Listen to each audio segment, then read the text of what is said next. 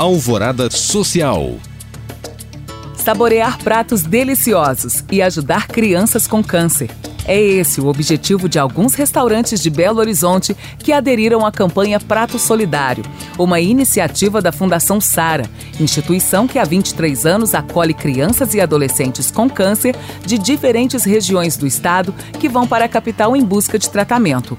Até o momento, três estabelecimentos aderiram ao Prato Solidário. São eles Tia Zarica com 15% do valor de todas as sobremesas do cardápio, Seu Gustim com 15% do valor do prato canelinha e a Pão de Queijaria, com doação de um real do mineiro Fried Chicken.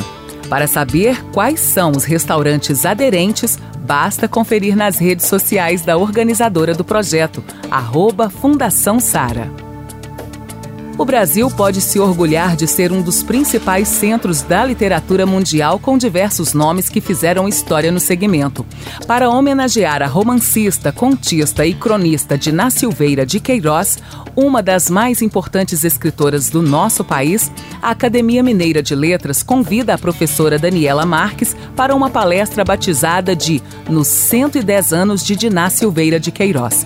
Toda a programação pode ser conferida no canal do YouTube da AML, a partir do dia 2 de dezembro, às 11 horas da manhã.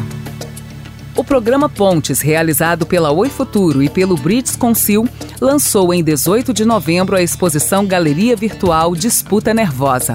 O programa que une jovens artistas do aglomerado da Serra de Belo Horizonte e de Bristol, na Inglaterra, permite uma imersão intensa do público em um espaço de realidade virtual. O acesso pode ser feito através do site do Metaverso Disputa Nervosa. Para saber mais e participar destes cursos e eventos, acesse os links disponíveis na descrição deste podcast. Obrigada por acompanhar e até o próximo Alvorada Social.